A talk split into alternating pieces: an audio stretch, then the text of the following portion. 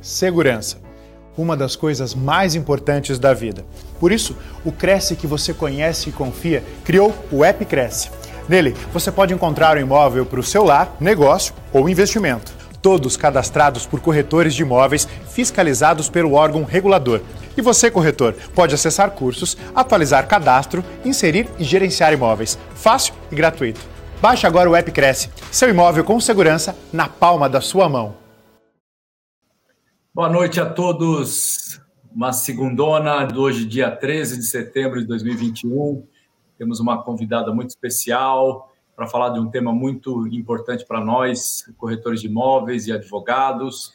E eu estou falando da Luísa Perobelli.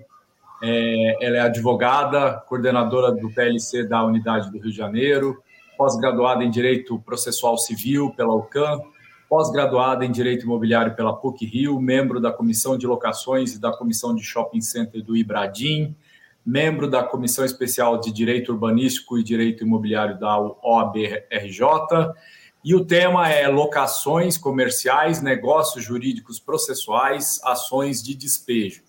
A palestra abordará a possibilidade ainda na fase contratual de criação de negócios jurídicos processuais inteligentes que o auxiliarão em eventual ação de despejo. A palestra também abordará os principais aspectos das ações de despejo e como obter um provimento mais célere com a ajuda dos negócios jurídicos processuais. Doutora Luísa Perobelli, muito boa noite, muito obrigado pela presença e em nome da diretoria do Cresce São Paulo, em especial do presidente do Cresce, senhor José Augusto Viana Neto, eu agradeço a presença, muito obrigado e eu estou ansioso pela uh, sua aula. Muito boa noite. Boa noite, Márcio. Boa noite a todos que estão assistindo a gente nesse momento. É, inicialmente, não posso deixar de agradecer a toda a equipe do CRES São Paulo, que foi ótima do início ao fim, especialmente nas pessoas da doutora Tânia, que foi a pessoa que me convidou inicialmente, ao Gilberto, que deu todo o apoio aqui para gente, e ao doutor Márcio também, que está como nosso moderador essa noite. É, vim aqui falar para vocês hoje um pouquinho sobre contratos de locação e essa novidade, né, entre aspas, é, chamada negócios de processuais. É, não é tão novo assim, porque já está em vigor desde 2015, com o um novo Código de Processo Civil, mas tem cada vez se especificado mais e atualizado mais, e as pessoas estão perdendo medo de usar é, ele pode ser um grande aliado para os advogados, corretores, qualquer pessoa que vai trabalhar com uma locação. É, mas antes de qualquer coisa, acho que eu vou falar um pouquinho sobre o contrato de locação em si e alguns aspectos relevantes antes de entrar no tema, até para poder nortear as pessoas que estão assistindo a gente aqui. É, uma coisa super importante para qualquer advogado ou qualquer pessoa que vai participar de uma locação mesmo, né? Acho que todo mundo aqui já participou de uma locação, nem que seja como locatário, locador, advogado, parte auxiliando, terceiro. É uma coisa bem comum no nosso dia a dia, isso das pessoas, né? Então, uma coisa que eu sempre bato é que a gente que participa disso, a gente tem é, é, não é nem, não é nem o poder, é a necessidade mesmo de tentar evitar um conflito quanto antes. Então, tudo que a gente puder evitar, de, de conflito, deixar para depois, para resolver esse eventual processo, a gente tem que tentar dirimir o máximo possível. Por isso que eu digo para as pessoas que vão fazer o contrato, para deixar tudo muito bem especificado, especificar quais são as suas obrigações, especificar quais são as penas caso uma obrigação não seja cumprida, quais vão ser as consequências daquele ato. O porquê disso, né? Às vezes as pessoas acham que é um excesso de preciosismo do advogado, a gente tem muita briga com o pessoal da área, da área comercial, né? às vezes a gente reclama de alguma coisinha, fala assim, nossa, mas aquele advogado vê cada detalhe. Mas isso é muito importante porque a gente vê situações que a gente nem acredita. A gente está contando aqui, a gente sempre ri, porque são situações bem fora do comum mesmo. Por exemplo, uma coisa muito comum contrato de locação é que você vai entregar o imóvel ao fim do contrato, né? entregar o imóvel pintado. Acho que esse, esse, esse exemplo ilustra bem o que estou tentando explicar aqui. Mas o que, que seria um móvel pintado? Pintado de qual cor, de qual tinta, de qual marca? Pode parecer uma bobeira, mas isso é muito importante. Já tive apartamento devolvido pintado de parede de preto. Já tive apartamento devolvido com parede pintada só com cal. Então, a gente também. E se a gente precisar judicializar algum, algum contrato de locação, é muito importante estar tudo bem delimitado, para a gente não se, se esbarrar com isso. É, como é que eu vou exigir em juízo que a outra parte faça, que o locatário pinte o imóvel da forma que, eu, que o locador queria, se eu não especifiquei isso no contrato? Pintar, ele pintou, pintou de preto. Então, é muito importante cada detalhe dessas obrigações serem amarrados. Existe uma coisa chamada considerando, quando a gente começa o contrato, antes mesmo de redigir as cláusulas, tem muita gente que gosta de usar essa, essa, parte, que a gente faz a qualificação das partes direitinho, locador, locatário, escreve imóvel, e antes de iniciar o conteúdo do contrato, já começa a considerando tudo que você acha importante, relevante à situação fática daquela, daquela relação contratual, é importante a gente especificar ali. É, por exemplo, explicar é, se, se, existe alguma particularidade, particularidade do imóvel, do local, ou qualquer outra coisa. Vou dar um exemplo aqui também relevante que eu tive. Já tratando de um imóvel que ele ficava numa área, eu estava pelo locador. Também é muito importante se observar a parte que você está assessorando naquele momento, que vai ser a parte que você vai precisar é, auxiliar da melhor forma possível. Então, estava pelo locador e o locatário, a, a, o imóvel ficava numa área que, que, quando chovia, em épocas de chuva, tinha muito alagamento. E isso era de conhecimento do locatário. Então, a gente colocou, logo antes de começar o contrato, se considerando, começou a redigir o contrato assim, considerando que o imóvel é, fica situado numa área que nos períodos X, Y e Z do ano sofre muito com alagamentos, e que isso é de, conhecimento do locatário, blá, blá, blá. E assim, caso a gente precise precise judicializar esse contrato, o juiz já vai ter uma ampla visão da situação fática daquele contrato. Então, ele não poderia eh, vir reclamar, dizer que ficou surpreso com, com um eventual dano e, e acabou sofrendo e pedindo uma indenização do locador. Isso foi, eu coloquei isso considerando e foi muito útil, foi isso que salvou a, o locador de alguma indenização. Então, qualquer situação que vocês considerarem relevante, é bom colocar, pedir para o seu advogado colocar, ajudar mesmo, não, não tem problema nenhum. A, a, intenção, quando a gente for preparar o contrato, já é, tem que ser sempre essa, de prever algum problema e antecipar as soluções, para ser uma, uma, coisa boa para ambas as partes, para já resolver o problema na data de assinatura do contrato, não ficar depois de, depois de assinado o contrato, depois de tudo lá, tudo lá certo, tentar resolver uma situação judicialmente, porque sempre é um terceiro dizendo qual vai ser a solução, um juiz que não conhece as particularidades resolvendo aquilo. Então, se as duas partes tiverem um acordo sobre uma, um possível litígio, já é muito bom antes já especificar isso no contrato mesmo. A partir daí, a gente já pode falar um pouquinho melhor dos negócios jurídicos processuais a gente vai tentar. Então, a primeira intenção é sempre tentar resolver de forma amigável no contrato, já especificando as obrigações, prevendo as penas, prevendo qual tipo de solução. A gente já, já tem essa demonstração de boa-fé na própria elaboração do contrato, né? Segundo passo, às vezes, mesmo que as duas partes queiram muito não chegar ao litígio, acaba, acaba acontecendo, né? Não tem como. É impossível todas as situações previstas serem boas para ambas as partes. Então, a gente tenta resolver usando o negócio jurídico processual. Processo é uma coisa muito burocrática, é uma coisa que existe um rito próprio. Ele tem uma regra. O, o rito do processo eu chamo de as regras do jogo. Todo jogo tem uma regra. O processo também tem uma regra. Se tem que seguir a regra do jogo. Ele tem o momento certo de defesa, ele tem o momento certo de réplica, ele tem o momento certo do juiz falar, do réu falar, do autor falar. Então, tudo isso tem que ser muito bem observado. Entretanto, com a atualização da sociedade como um todo mesmo, eu diria, não só do direito, é, foi previsto no ordenamento jurídico uma coisa chamada negócio jurídico processual. Ele nasce do processo, Código de Processo Civil de 2015, que é super recente, e eles vieram para revolucionar a forma de fazer um processo mesmo aqui no Brasil. É, eles vão garantir mais autonomia às partes, eles vão permitir que elas estabeleçam alterações no procedimento judicial, vai realmente permitir que elas alterem as regras do jogo, de uma forma que fique bom para ambas as partes, é óbvio. É, ele acabou ganhando mais força ainda com a lei da liberdade econômica, super recente também, ela veio para consagrar de vez a liberdade contratual entre, entre partes suficientes, né? E ela diz que vai, ela reforça essa ideia de que em relações privadas deve-se prevalecer o princípio da intervenção mínima do Estado e ser uma exceção mesmo à revisão do contrato. Então, ele até alterou o artigo 421 do Código Civil, dizendo que, que diz que a liberdade contratual vai ser exercida nos limites da função social do contrato, e essa lei da liberdade econômica veio acrescentar o parágrafo único, que ela diz: nas relações contratuais privadas prevalecerão o princípio da intervenção mínima e a excepcionalidade da revisão contratual. Ou seja, a própria lei reconhecendo essa alteração da sociedade de autonomia entre as relações privadas prevê essa liberdade maior.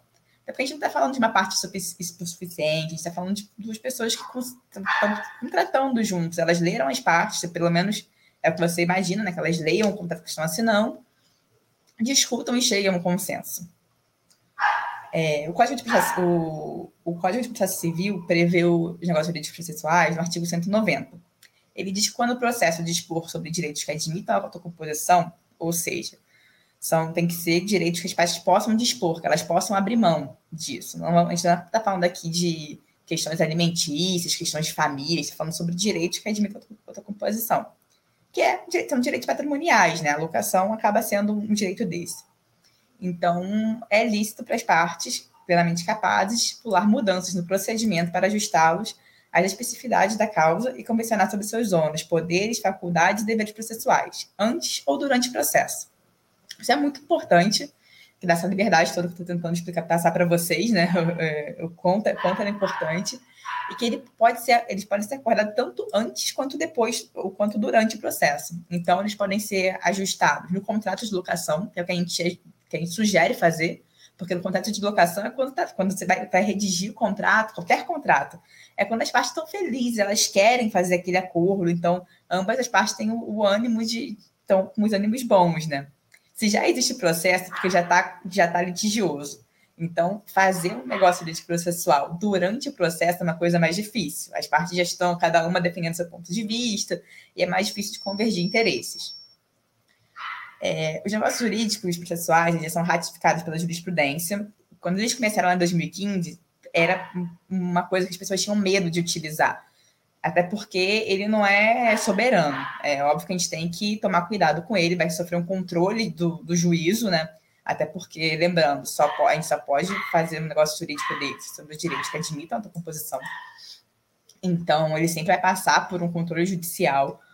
Mas, conforme as pessoas foram perdendo esse medo, utilizando, foi cada vez sendo, cada vez sendo mais aceito e hoje ele é amplamente utilizado. Existe até um, um enunciado do Fórum Permanente de Processualistas Civis, que é lá de 2017, enunciado, enunciado número 19, quem quiser anotar, é, enunciado 19 do Fórum Permanente de Processualistas Civis, de 2019. Ele fala sobre várias situações que, que são permitidas no negócio de direitos processuais. Ele ratifica isso mesmo. Ele já fala, não vou ler todo, que ele é, que ele é muito grande, mas eu, eu separei aqui os mais, mais importantes. Ele fala que são admissíveis os seguintes negócios processuais, dentre outros, da volta dentre outros, ou seja, abre ainda mais esse leque é a hora que a gente tem que usar a, a criatividade para melhorar o processo, o processo judicial a nosso favor. Acabar com essa morosidade, acabar com esse engessamento e tentar estar tá sempre melhor para todo mundo, né? Então, os principais que eu separei aqui são pacto de imperabilidade, é, a ampliação de prazos das partes, rateio de despesa processual, exclusão de audiência de conciliação e mediação prevista no 334, é, previsão de meios alternativos de comunicação entre as partes, é, dentre, dentre diversos outros. Aqui, tentar me limitar ao despejo, né, que, é a gente estava falando, que é o tema da nossa, nossa palestra de hoje, que é uma coisa que acaba tirando um pouco o sono, tanto dos locadores que querem é, quando que querem seu imóvel de volta, quanto os locatários que moram ali e muitas das vezes não querem sair, não tem condições de sair naquele momento, então vou tentar limitar aqui, mas a criatividade é o limite óbvio que dentro do, bom senso, da, da boa fé, e, entre outros, né? Então, eu, particularmente, acho que a gente tem que focar os negócios jurídicos em trazer mais agilidade ao processo e estar tá, tá focado em resolver de fato o problema. Porque não adianta a gente ficar jogando o problema sempre para frente. Quanto antes a gente resolver de uma forma que fique melhor possível para as duas partes, acho que esse é o sonho de qualquer jurista que trabalha com processo, tanto advogado quanto juiz, quanto qualquer parte, né? Então, acho que o foco é realmente esse: é trazer melhorias, é, solucionar, solucionar o problema de fato, de acordo com as particularidades fáticas dele, porque por mais que exista um conceito amplo, que é o despejo, cada relação é uma relação única. Cada relação vai trazer especificidades que nenhuma outra tem. Então, nada mais justo do que a gente poder instrumentalizar isso dentro do processo, né? Então, algumas, vou citar aqui algumas melhorias é, rapidamente, mas ao final da palestra eu vou citar algumas cláusulas que eu uso muito nos meus contratos e que, nossa, sim, mudaram a minha vida desde que comecei a utilizá-los. É, todas eu utilizo, tenho retorno no judiciário da, deixando eu aplicá-las, então acho que vai ser bem legal. Mas antes de chegar, eu vou só continuar nessa, nesse briefing mesmo, né? Então, acho que algumas melhorias que, que esses negócios de processuais podem trazer para o processo da gente é a citação. A citação é muito comum de ver processos de qualquer natureza andar anos sem citação da parte, porque às vezes ela deu um endereço inicial no contrato, a relação durou muito tempo, às vezes ela não mora naquele, naquele endereço, ou é um endereço de difícil acesso, e acaba acaba sendo complicado citar a parte, né? Então, a, tecnologia evoluiu tanto, a gente já tem até é, previsão legal de citação por WhatsApp, por meios eletrônicos, por e-mail, até por WhatsApp. Então, por que a gente não usa isso? Porque ao invés de pedir para o juiz, para ele abrir uma exceção, a gente já prevê isso quando fizer o contrato. Isso vai economizar um tempo enorme. Enorme. Hoje em dia, a ação de despejo está durando é, uma ação normal, sem liminar, que eu vou explicar também sobre a liminar depois, ela está durando em média um ano e meio, dois. Em um ano e meio, dois, muita coisa acontece. Eu, dependendo do valor do aluguel, acaba virando uma, uma bola de neve para o locatário também. Então, é prejudicial para o locador que fica sem receber ou sem poder utilizar seu espaço, dependendo do, do motivo do, do despejo. Para o locatário também é ruim. Então, quanto antes resolver isso, melhor. Desse um ano e meio, dois, é, assim, uma, é óbvio que isso é uma média, vai depender da, de diversas situações, da vara, do foro, da situação fática, mas em média, em sete meses, eles são perdidos com a situação. Então, quando a gente conseguir economizar isso, é quase metade do processo, né? Então, por isso é uma coisa que eu, que eu foco muito. E também pode ajudar na, na recuperação de crédito. A gente está falando, por exemplo, quando mais seja despejo, a maioria dos despejos hoje em dia são fundamentados na falta de pagamento. Então, sempre vai acabar existindo depois do despejo uma ação de execução, ou até um despejo com cobrança. Então, a gente pode tentar agilizar isso também. É, a gente pode criar várias cláusulas que eu vou só falar rapidinho para não fugir muito do tema, né? Mas a gente pode fazer uma, uma cláusula alterando a ordem de bens penhoráveis, porque o Código de Processo Civil ele vê uma, ele tem ele tem uma, uma regra, né, de, de penhora dos, dos bens quando você está executando alguém. Ele diz que você primeiro vai ter que tentar penhorar o dinheiro, em moeda corrente, depois títulos de dívida pública, depois vem é, títulos e valores imobiliários, veículos, e só depois disso tudo que vem os bens imóveis. E a gente que está nesse meio sabe que recuperação de crédito é com bem, é com penhora de bem, não adianta. Ainda mais que a gente fala de valores mais expressivos, né? Locações comerciais, em regra, tem valor mais expressivo.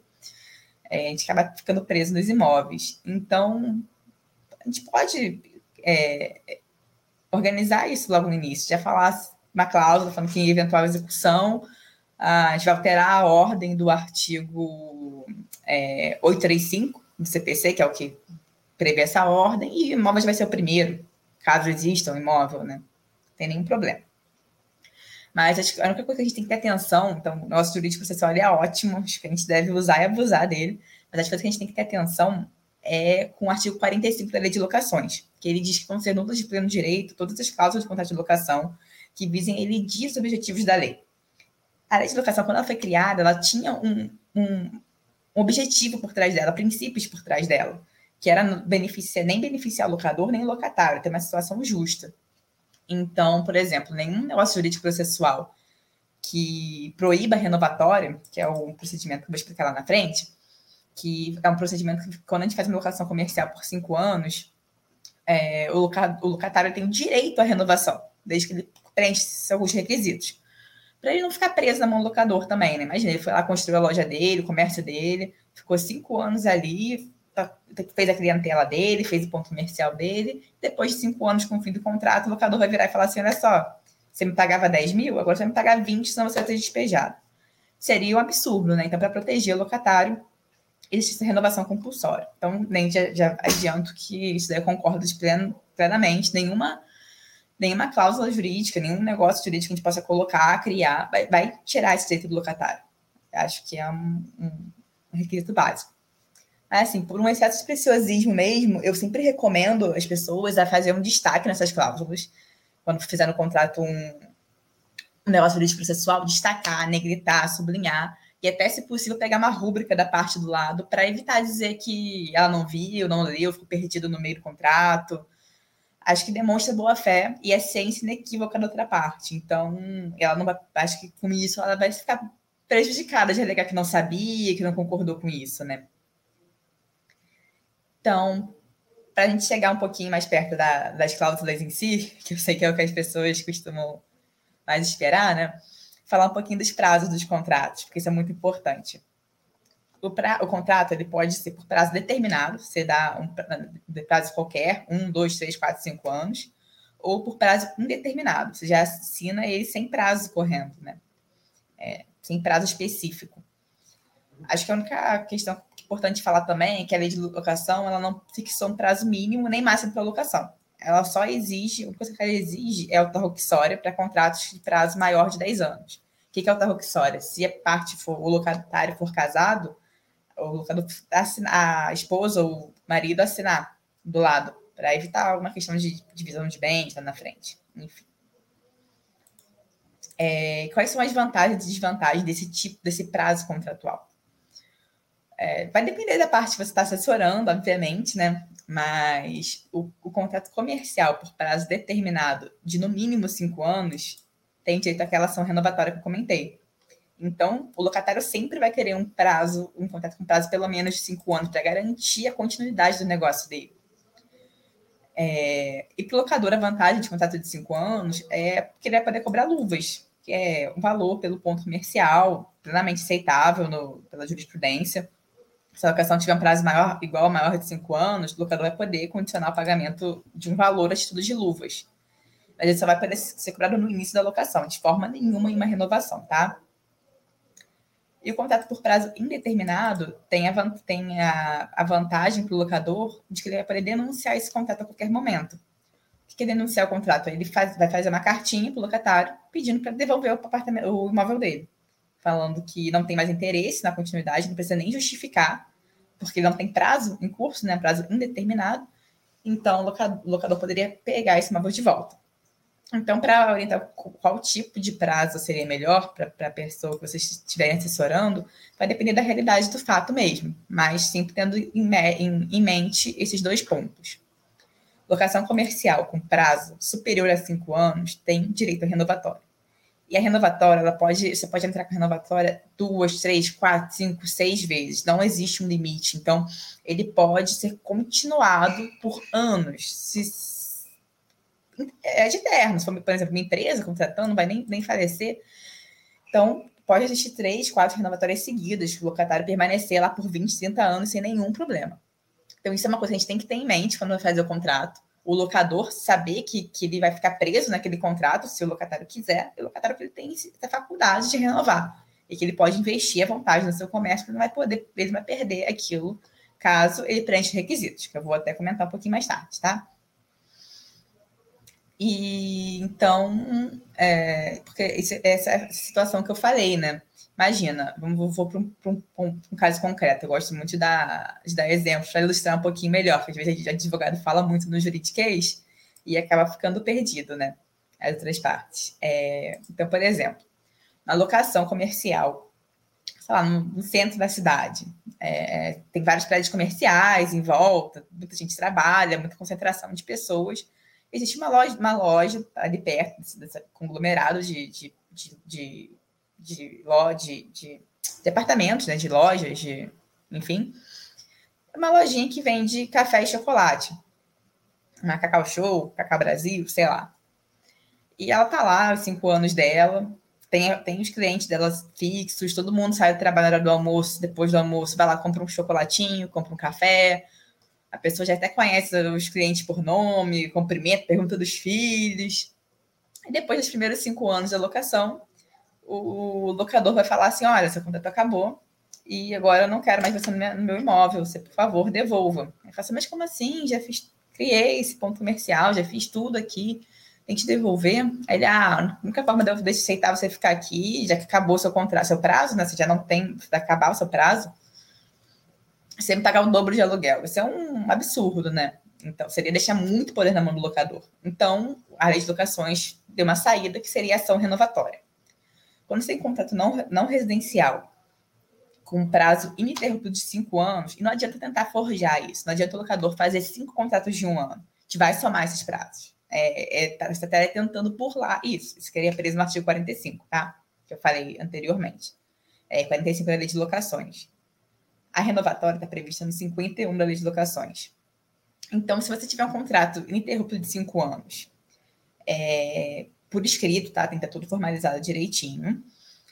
É, e, e o locatário comprovar que está explorando o, o, o, seu comércio no mesmo ramo, pelo menos por três anos, interrupto, tem que ser prazo mínimo interrupto de três anos, ele vai ter o direito à renovação compulsória.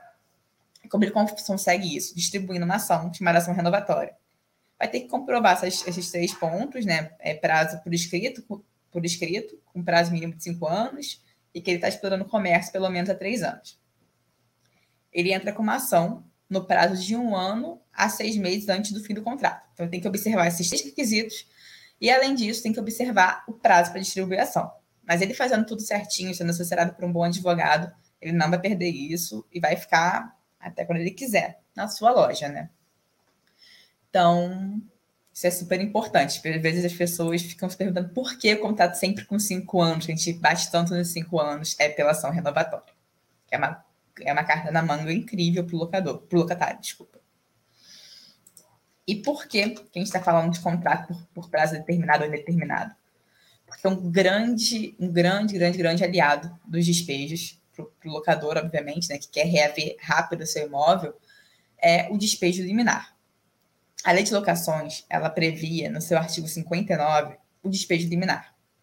Ele vai adiantar e muito, e muito mesmo, o processo de despejo. Porque, como eu falei, tem regras do jogo, né? Qual é a regra do jogo? O processo de despejo, a gente entra com a petição inicial, explicando os fatos, explicando que ou não está pagando, ou não está ou não tem mais interesse na continuidade de locação e é por prazo indeterminado.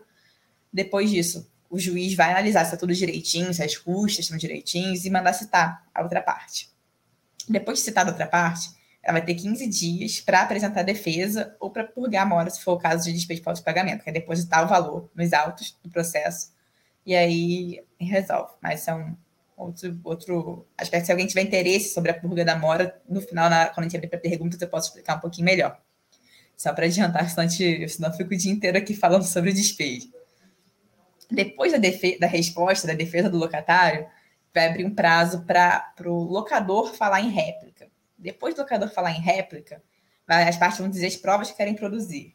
Depois que as partes digam as provas que elas querem produzir, se não tiver nenhuma perícia, se não tiver nenhuma questão relevante a ser, a ser é, dirimida ali, aí sim que vai ter sentença.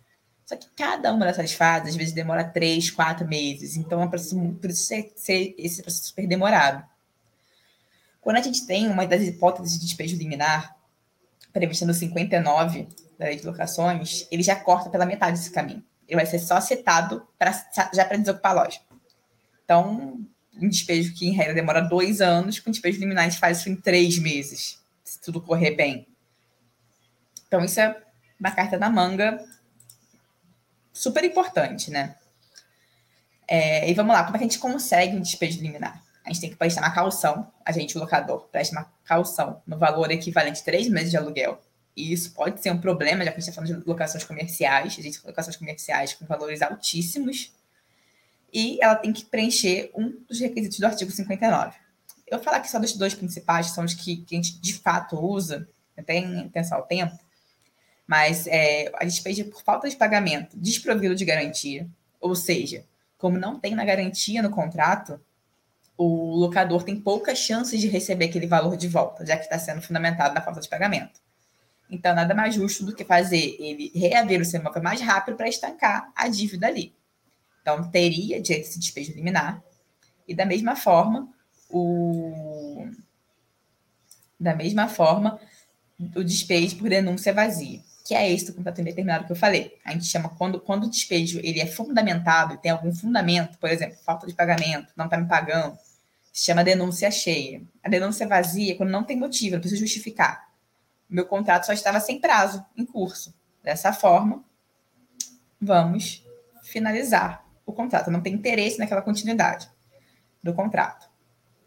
É importante comentar também que o contrato, ele, quando ele tem, mesmo que ele tenha um prazo de três anos, por exemplo, que não tem dita renovação, tá? não teria dito essa renovação, e acabou esse prazo, não, não acaba a locação em, em, de pleno direito, né? não, não se finaliza assim. Se nenhuma das partes fala nada, nem locador nem locatário, ela se prorroga. Tem um artigo chamado o artigo é, 56, ele diz, das legislações, ele diz isso. Então, se a gente tem um contrato lá por três anos, ou até um contrato de cinco, que não propôs a renovatória, então não tem direito à renovação, se ele dá uma trocação certinha. Então, se ninguém fala nada, o contrato vai ser prorrogado e ele vira por prazo indeterminado. Tá? Dá direito à denúncia vazia. Denúncia vazia, só você faz uma notificação para o locador, pro locatário, o locador faz uma notificação para o locatário, dizendo em poucas palavras que não tem mais interesse na continuidade, ele explica lá, por A mais B, por que está prazo determinado, que não tem interesse nessa continuidade e que está dando um prazo de 30 dias por uma determinação legal, tá? Artigo 57, prazo de 30 dias, para o locatário sair do imóvel, desocupar o seu imóvel. Se ele não obedecer, te pode entrar com essa ação de, de, de despejo com pedido liminar, que já adianta muito. E sempre que vocês puderem entrar com ação por despejo pedido liminar, entrem, é, é, bem, super aceito aqui no Rio de Janeiro, é, no Rio de Janeiro, São Paulo, Minas, são os lugares que eu mais atuo, né? Eu nunca, nunca vi notícia de, de juiz criar dificuldades com ela. Preenchendo os requisitos todos certinhos é bem tranquilo. E feito esse apanhado geral de ação de despejo, agora acho que a gente consegue falar um pouquinho melhor dos, dos negócios jurídicos processuais que eu uso. É, e a maioria deles é para agilizar o processo e também para melhorar esse procedimento de despejo liminar, tá? Então, por isso eu fiz questão de explicar um pouquinho sobre o processo em si, explicar um pouquinho as possibilidades de despejo liminar. Então, achei isso bem importante para a gente poder chegar no, no foco da questão, né? Ó, vou começar falando, tem vários negócios jurídicos para citação, porque eu acho que é uma coisa que perde um tempo absurdo do processo, sem necessidade vocês terem uma noção, para sair a citação de uma parte no processo, o juiz tem que autorizar. Após o juiz autorizar, ele é remetido para o processamento. O processamento verifica que foi uma citação que o juiz mandou, manda para a digitação do mandado. Depois da digitação do mandado, tem que ser conferido o mandado. Depois disso, ele vai para o setor de expedição. É, é uma burocracia muito grande e cada fase dessas, dependendo da vara, do, do, do fórum que a gente está atuando, demora até um mês às vezes. Então, para expedir uma licitação, às vezes são cinco meses. E às vezes ele está errado.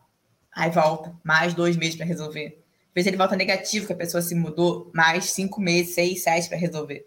Então, eu acho um absurdo demorar tanto para uma coisa tão simples. Então, eu já foco na citação. Né?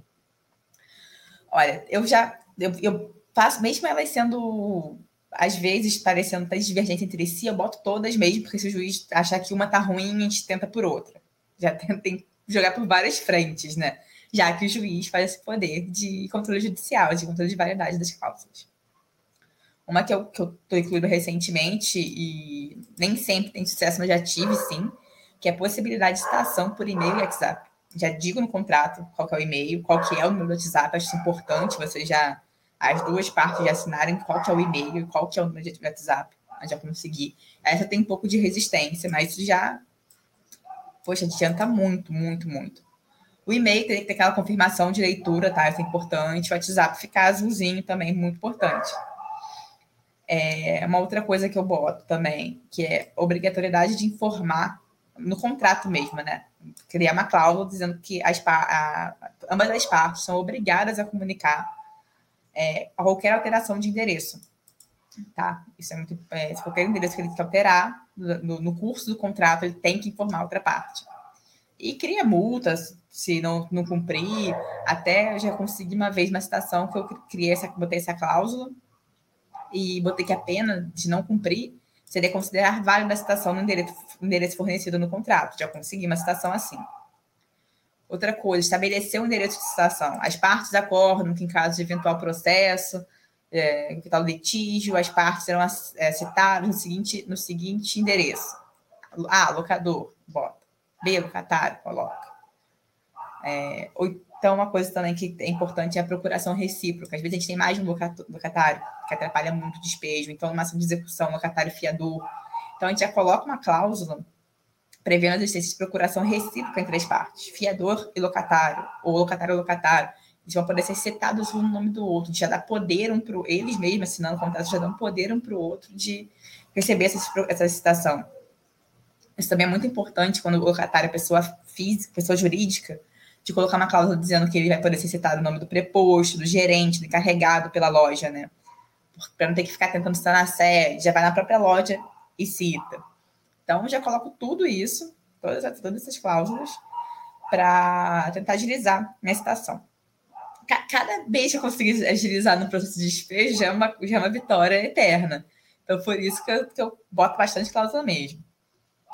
Uma coisa que até que é uma possibilidade. Acabei nunca, nunca botando em prática ainda, mas se alguém colocar, é, vendo essa, essa live, colocar e tiver sucesso, por favor, me comunica lá, para eu já usar de jurisprudência nas minhas próximas petições. Mas eu criei, eu criei uma cláusula prevendo o procedimento do despejo liminar pelo mero inadimplemento, mesmo com garantia, porque o despejo liminar a gente consegue uma denúncia vazia, né? Eu expliquei, que é quando o contrato está sem prazo, vigorando, ou também no despejo por falta de pagamento sem garantia. Aí sem garantia nenhuma, tá? É sem fiador, ou sem, sem depósito, sem depósito de calção, qualquer garantia entraria aqui. É, então, mesmo que tenha uma garantia, eu tô, gente, nós dois, locador e locatário, estamos pactuando que eu vou poder ter o despejo liminar. Mesmo sem a outra parte apresentar defesa. É, uma, é difícil o locatário querer assinar isso, né? Por isso que eu não consegui, nem o locatário aceitou assinar isso até agora, mas não vejo nenhum problema, direito que a gente pode expor, né? Ou então, uma outra, uma outra coisa importante o processo de, o processo de 2015, o Código de Processo Civil de 2015, ele prevê uma obrigatoriedade de uma audiência de conciliação no início do processo.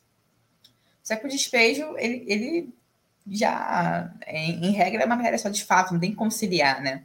Já tentou conciliar antes. Então, já bota uma cláusula lá, que as partes discretamente dispensam a audiência. Então, o juiz nem tinha parte de dizer se, se quer ou não. Impossibilidade de atribuir efeito suspensivo aos recursos a ação de despejo, é, a de locações já prevê que o recurso, em regra, não vai ter efeito suspensivo. Então, o que é o efeito suspensivo do recurso, né? Quando tem uma sentença detentando despejo, despejo parte em 15 dias, a parte tem direito de recorrer.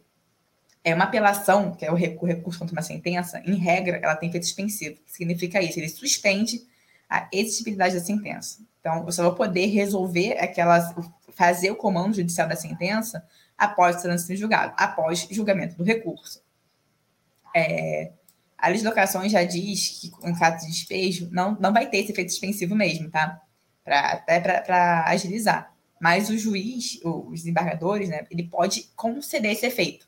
Parte vai lá e fala assim: ó, oh, seu juiz, excelência, eu sei que não tem efeito suspensivo, mas para esse meu, em regra, né? Mas para esse meu caso específico, você me dá um efeito suspensivo, às vezes eles dão. É bem até comum dar. Então, a gente já prevê no contrato que não vai, não vai ter. Nem para mim, nem para você. Nem, e essas escalas são boas que ela, ela prevê essa, esse efeito para as duas partes. Então, tem muita paridade. Nem locador nem locatário vai poder recorrer de uma, ação de, de uma sentença dessa.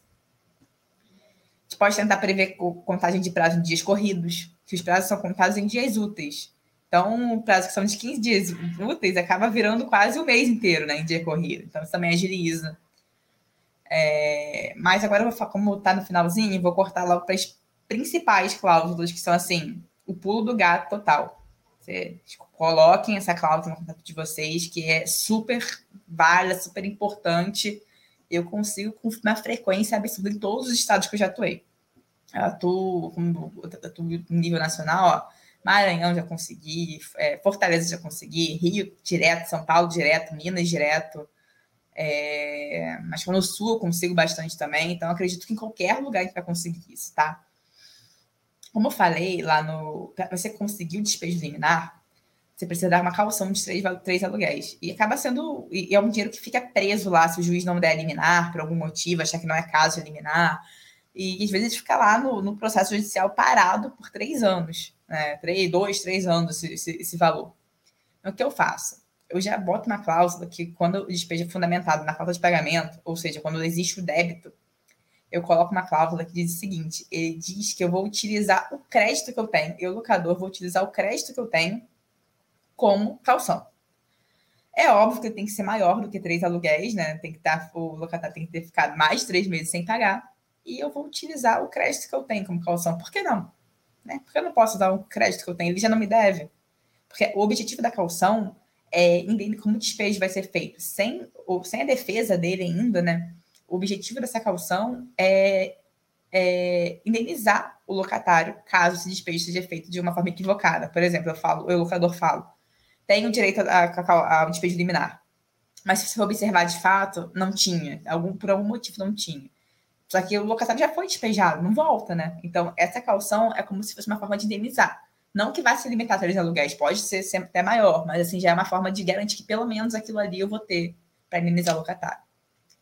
Então, se ele já me deve, por que eu não uso, em caso, sem essa indenização, né? Para usar o próprio crédito que eu tenho. É, vou fazer uma, um encontro de contas. Isso eu consigo direto, direto mesmo. E isso, assim, todos os meus clientes adoram isso. Quando eu comecei a utilizar isso, eles ficaram encantados. E é assim que você conquista a maioria dos seus clientes. Uma outra coisa. Uma das formas de garantia é, é calção de três aluguéis. A gente conhece muito isso, calção de três aluguéis. Então, é, lei de locações, só um comentário bobo cismou com três aluguéis. Não existe nenhum motivo específico do porquê três aluguéis. Né? Mas a calção, quando é feita em dinheiro, tem que ser três aluguéis. Por mero mandamento mesmo da lei. Então, quando existe esse tipo de garantia, que calção também é uma garantia. Então, não teria direito de despejo liminar. Porém, se ele já está devendo mais de três meses, eu coloco uma cláusula que ele consome, tá? Ele consome a garantia. Então, tá devendo, sei lá, quatro meses. Então, é como se não existisse mais garantia. Eu já usei essa garantia, já peguei esse depósito de três aluguéis para diminuir o meu, meu, meu débito, o débito dele comigo, para diminuir a dívida. Então, esse contrato não está mais garantido por fiança.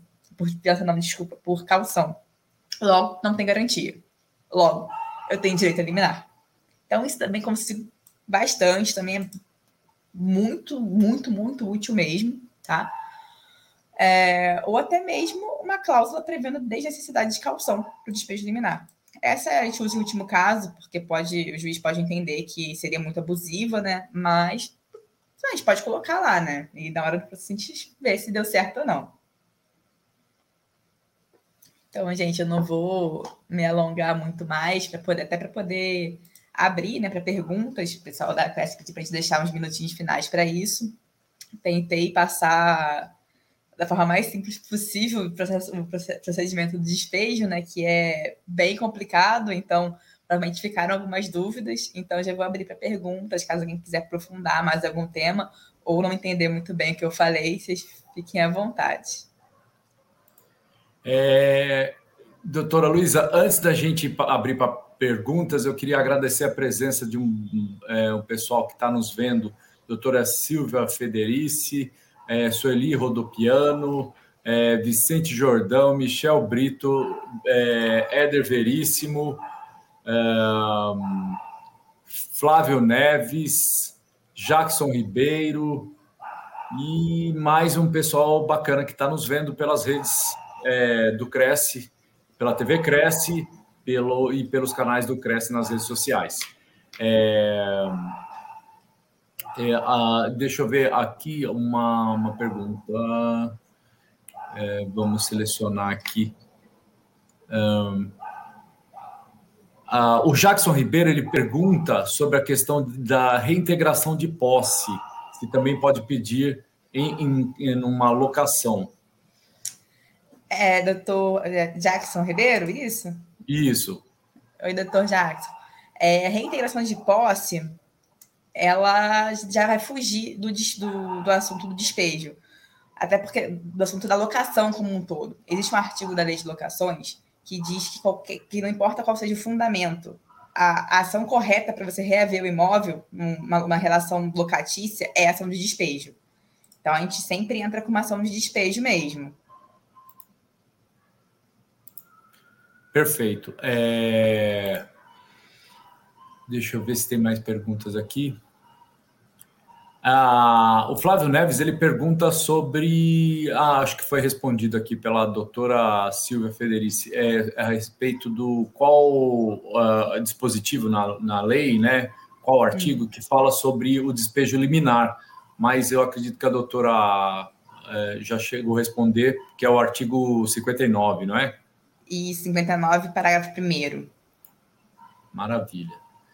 É, eu queria aproveitar, convidar todos que estão nos vendo hoje para as lives de amanhã. Amanhã, às 10 horas, tem a importância das certidões nas negociações imobiliárias com Heloísa Moreira. Uh, depois, às 18, quais são as vantagens da multipropriedade e no que consiste com uh, Maia Garcia Câmara. E é, às 20h30 tem alta performance emocional, o segredo dos gestores de sucesso com Bruna Garcia. É, doutora Luísa Perobelli, eu gostaria de agradecer mais uma vez a presença. Muito obrigado. É, gostamos muito. Espero que, que todos possam é, também divulgar essa, esse link da live. E só temos a agradecer mesmo de coração a, as explanações e foram todas muito úteis e, e espero que a, o pessoal da, do, eh, da equipe do, do Cresce que faz a, a programação possa convidar a doutora para outros temas também para nos é, instruir como foi a, a palestra de hoje. Obrigado mesmo. Em nome da diretoria do Cresce, especial do presidente do Cresce, José Augusto Viana, eu é, agradeço muito a presença da doutora e abro para suas considerações finais. Ah, muito obrigada, Márcio. Eu que agradeço. Foi um prazer estar aqui com vocês. É, espero poder voltar outras vezes sobre outros temas também. E no que precisarem, estou à disposição. É, já passou até aqui meus contatos, qualquer coisa, se ficar alguma dúvida, qualquer coisa, vocês podem me mandar um e-mail, fiquem à vontade, tá? Agradecer muito o trabalho que a Cresce faz, excelente, dessa da Cresce TV, é, tem sempre informações muito úteis que podem ajudar várias pessoas né, que estão precisando daquele momento. E todo esse arquivo, vocês fazem mesmo um arquivo de conteúdo que é incrível. E agradecer novamente a oportunidade de estar aqui com vocês. Muito obrigado, doutora. E para vocês todos, uma excelente noite e uma excelente semana. Muito obrigado e até a próxima. Até tchau, logo. Tchau, tchau. tchau.